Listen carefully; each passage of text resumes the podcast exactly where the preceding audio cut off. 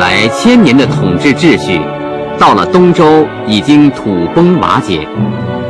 春秋战国时代，中国处于大变革和长期战乱之中。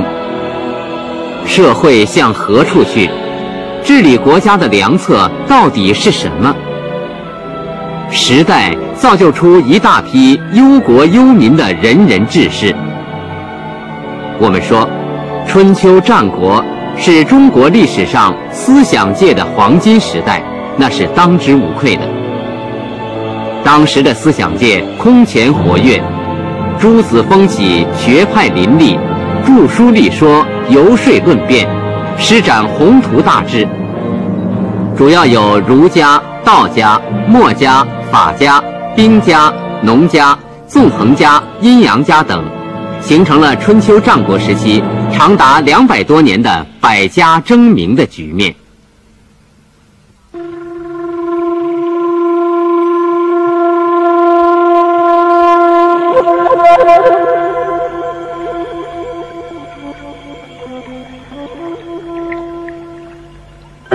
几乎至今，所有的传统思想都来源于这个伟大的时代。这批思想的巨人有老子、孔子、孟子、荀子、孙子、韩非子等等。他们不仅有思想的睿智深邃，而且身体力行地去实践他们的思想。差不多同时，古希腊也产生了一大批对西方文明有重大影响的思想家，而在印度则诞生了释迦牟尼。还是让我们来认识一下中国古代的这些圣哲贤人吧。老子姓李，名耳，又称老聃。是春秋晚期的一名学者，据说曾经为周王室管理过图书。他学识渊博，后来离职，过着居耕授徒的隐士般生活。据《史记》记载，孔子年轻时仰慕老子的学问，曾向他请教周礼的疑难。之后，孔子对学生们说：“老子道德高深，就像上天入海的龙一样。”高深莫测呀！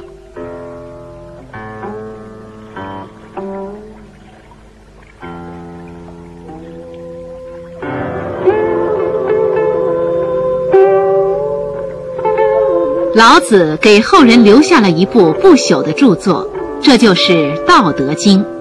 这部书分《道经》《德经》上下两篇。虽然只有五千字，却言简意赅，包含着丰富的哲理，闪耀着智慧的光芒。老子对世间事物的深刻观察，使他具有辩证思想。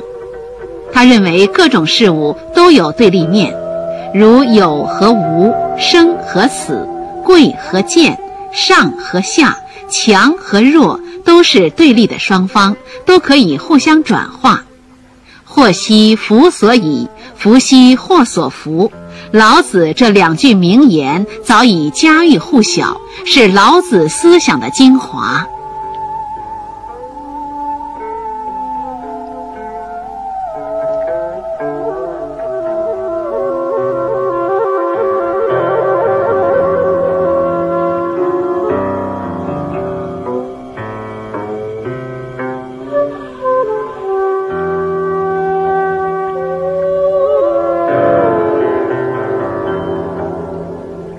老子哲学思想的核心是道，认为道是天地万物的本源，德是由道而生，是道表现出的具体东西，道德一词就由此而来。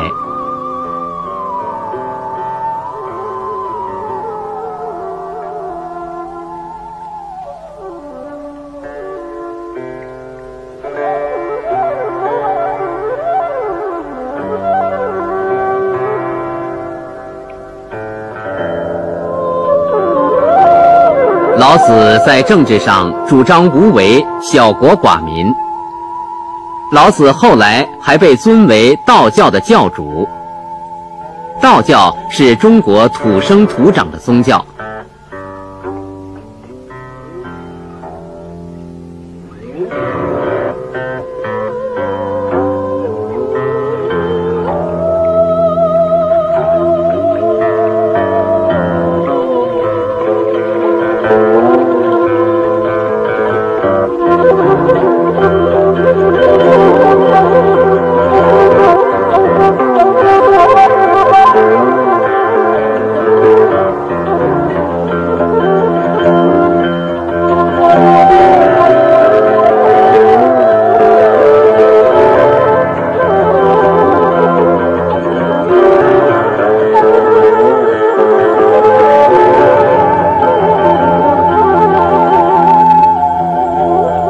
老子的许多哲学思想对后世影响很大，特别对塑造中国文化气质的影响不可低估。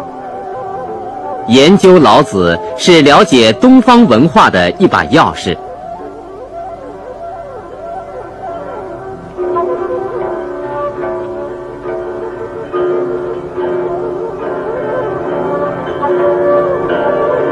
民间传说。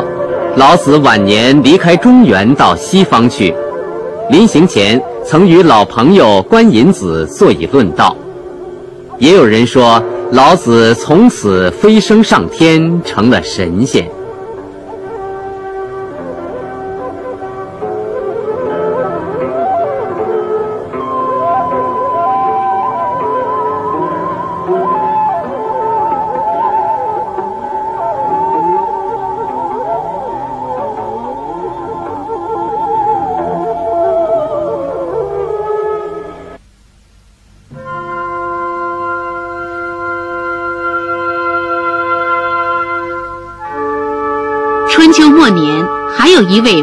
的哲人，他就是被后人尊为圣人的孔子，中国历史上最重要的大思想家和大教育家，创立了儒家学派。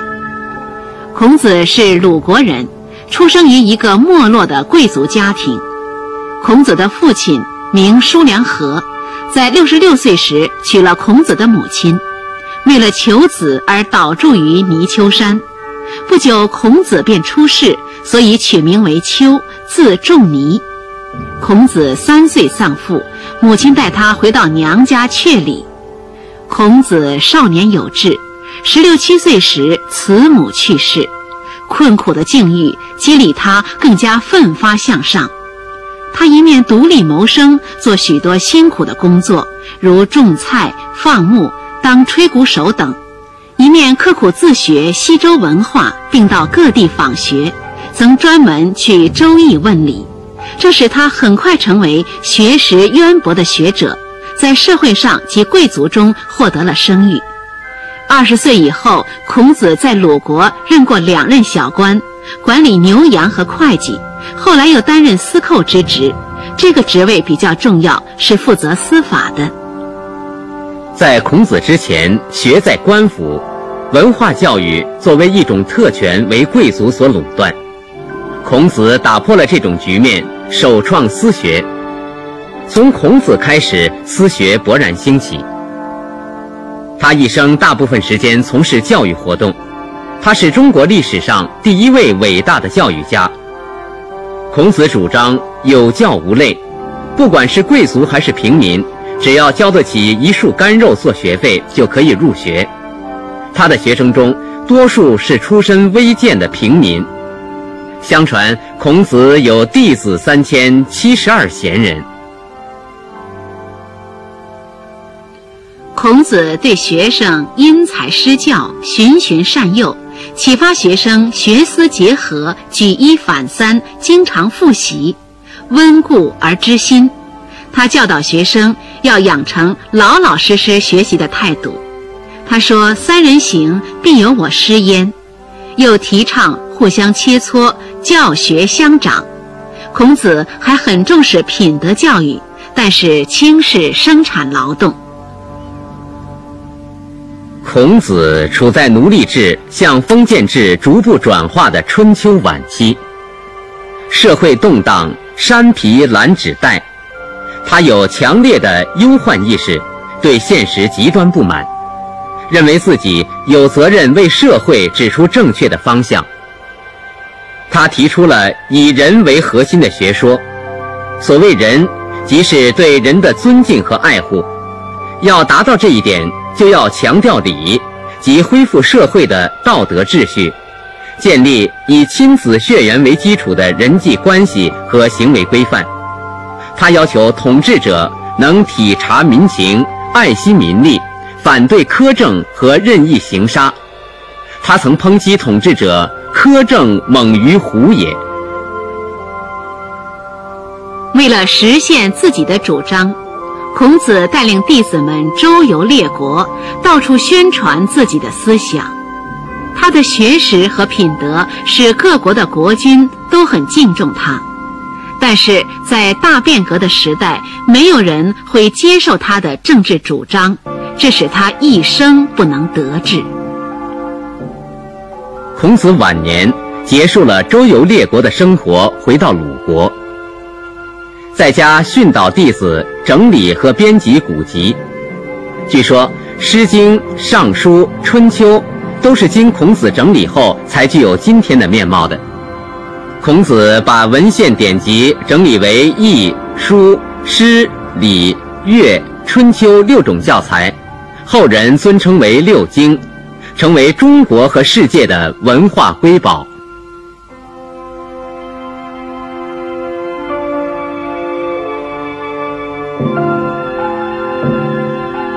孔子是儒家学派的创始人，孔子的言论。被弟子记录成《论语》，他是中国历史上最重要的经典之一。到后来，他的学说被历代封建统治者利用和改造，成为两千年来中国的正统思想，至今在中国、在东南亚和世界的华人中都有深刻的影响。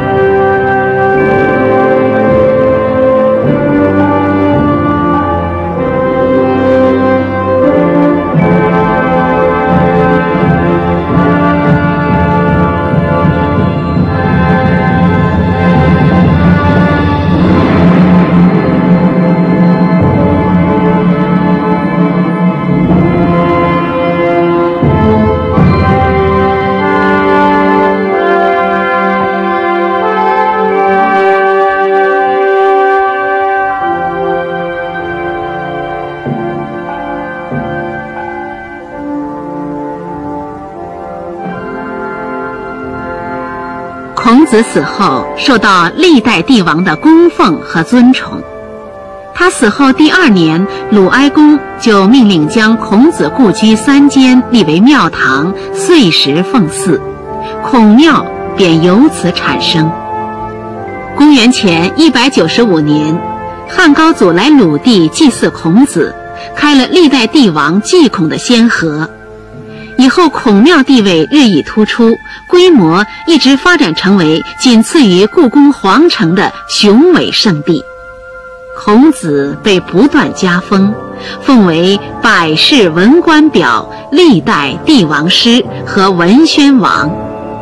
历史学家把孔子称作素王，意思是作为一介匹夫、终生不衣的孔子，享有帝王的尊荣。其实，孔子的影响是任何帝王无法比拟的。直到今天，儒学仍在影响着中国人的思想，也引起世界各国越来越多的学者研究探索孔子儒学的热情。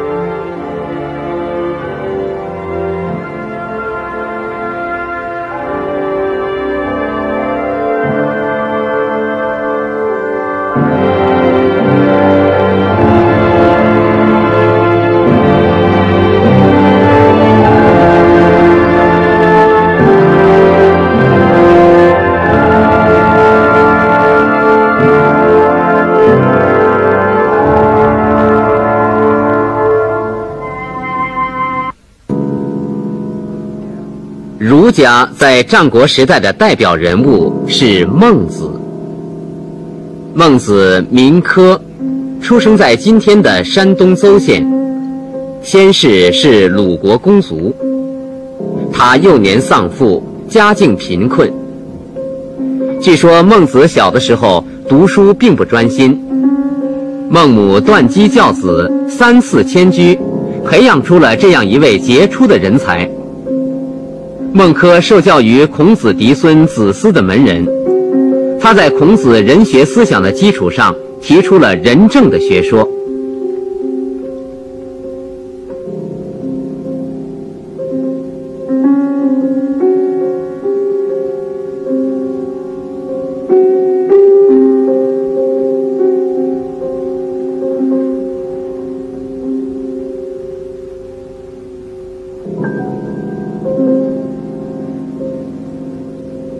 孟子是当时很有名的辩才，经常与其他学派辩论，因此扩大了儒学的影响。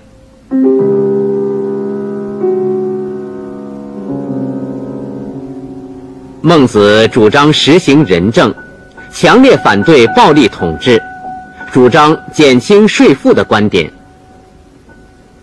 他还提出“民为贵，社稷次之，君为轻”。提出了人性善的理论。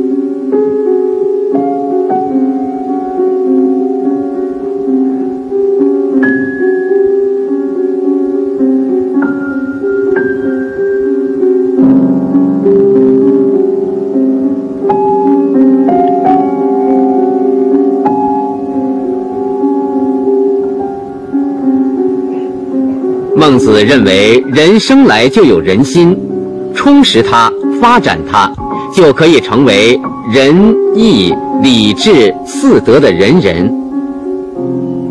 孟子在儒家中被尊奉为仅次于孔子的亚圣，后人也把儒家学说称为孔孟之道。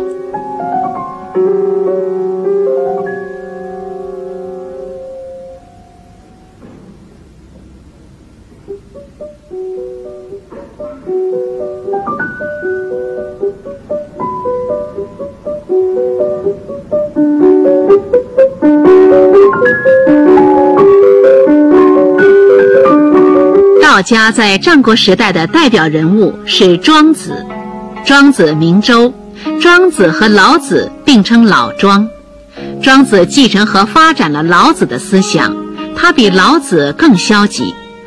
庄子被人看作是相对主义、虚无主义的哲人，他的文风和文思奇异洒脱，境界也很高，对后世影响很大，历代作家无不受到他的熏陶。荀子名旷，是战国末期著名思想家。他继承孔子关于礼乐的学说，综合道家和前期法家的理论，形成集先秦诸子之大成的荀学。荀子提出了“人定胜天”的观点，认为与其敬天拜地，不如增加生产积蓄财富；与其依赖天地，不如依靠人的力量。墨子名狄，鲁国人。他创立的墨家与儒家并称显学。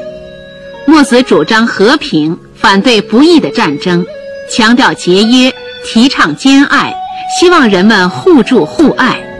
他还反对厚葬和殉葬。他把他的弟子们组织成一种特殊的团体，实行他的主张。墨子本人是手工业者出身。具有丰富的科技知识，他的著作《墨子》保存了许多珍贵的科技史资料。战国时代，最为各国君主所重视的是法家的思想，商鞅、李悝、韩非子都是法家。以韩非子的理论最为系统，他主张整顿法治，用严厉的法治维持社会秩序。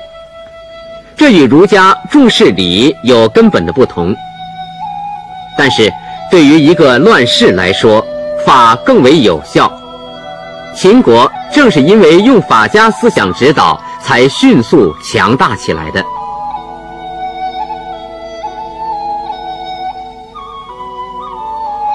兵家是春秋战国时代的产物春秋时优秀的军事家孙武著孙子兵法。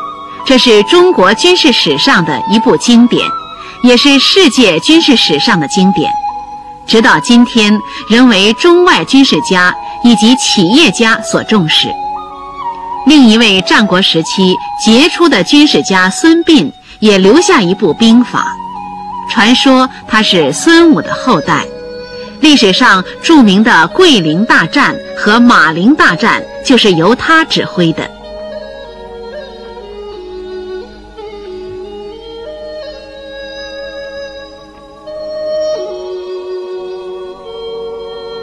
除了诸子百家，春秋战国时期也是我国文学艺术和科学技术大发展的时期。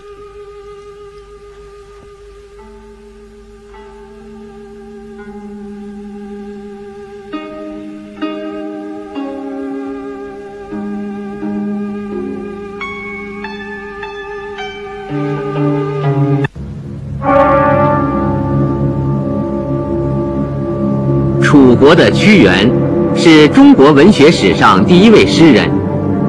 他本是楚怀王的重臣，却遭奸人陷害，被长期流放。屈原一生追求革新图强，他把一腔执着的激情、浪漫的灵感和高尚的人格，最完美的融化在以《离骚》为代表的诗作中。《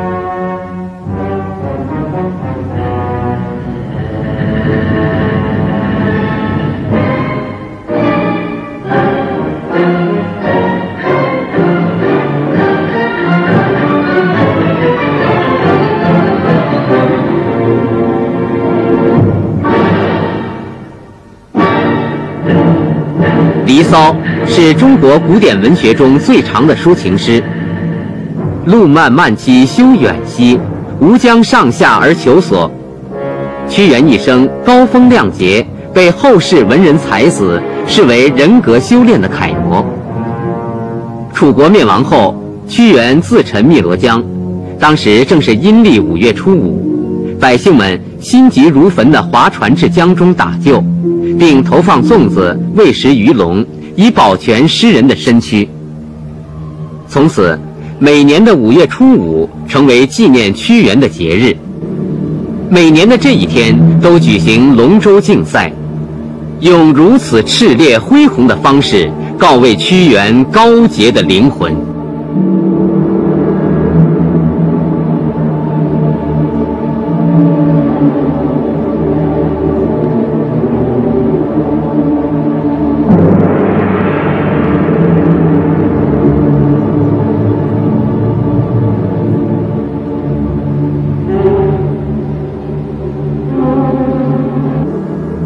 说俞伯牙善于古琴，他的知音钟子期对他的琴艺十分欣赏。后来钟子期去世，伯牙为痛失知音而将琴摔碎，表示从此不弹。相传《高山流水》就是当时留下的名曲。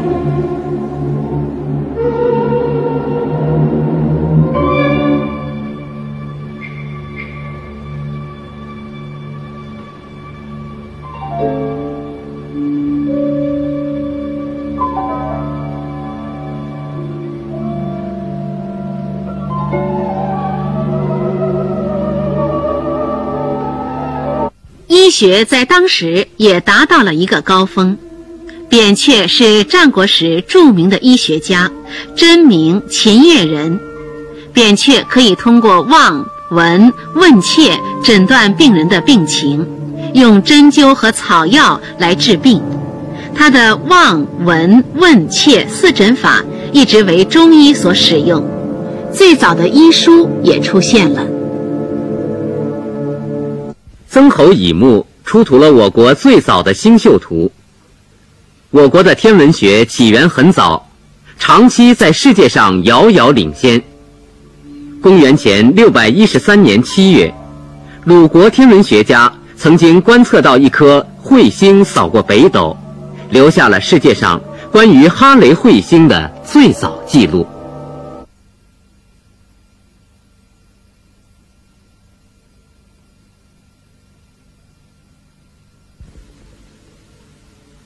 璀璨辉煌的春秋战国时代，社会动荡、政治变革、战争迭起和文化繁荣的星光遥相呼应，似乎预示着一个全新的时代的到来。那会是一个怎样的时代呢？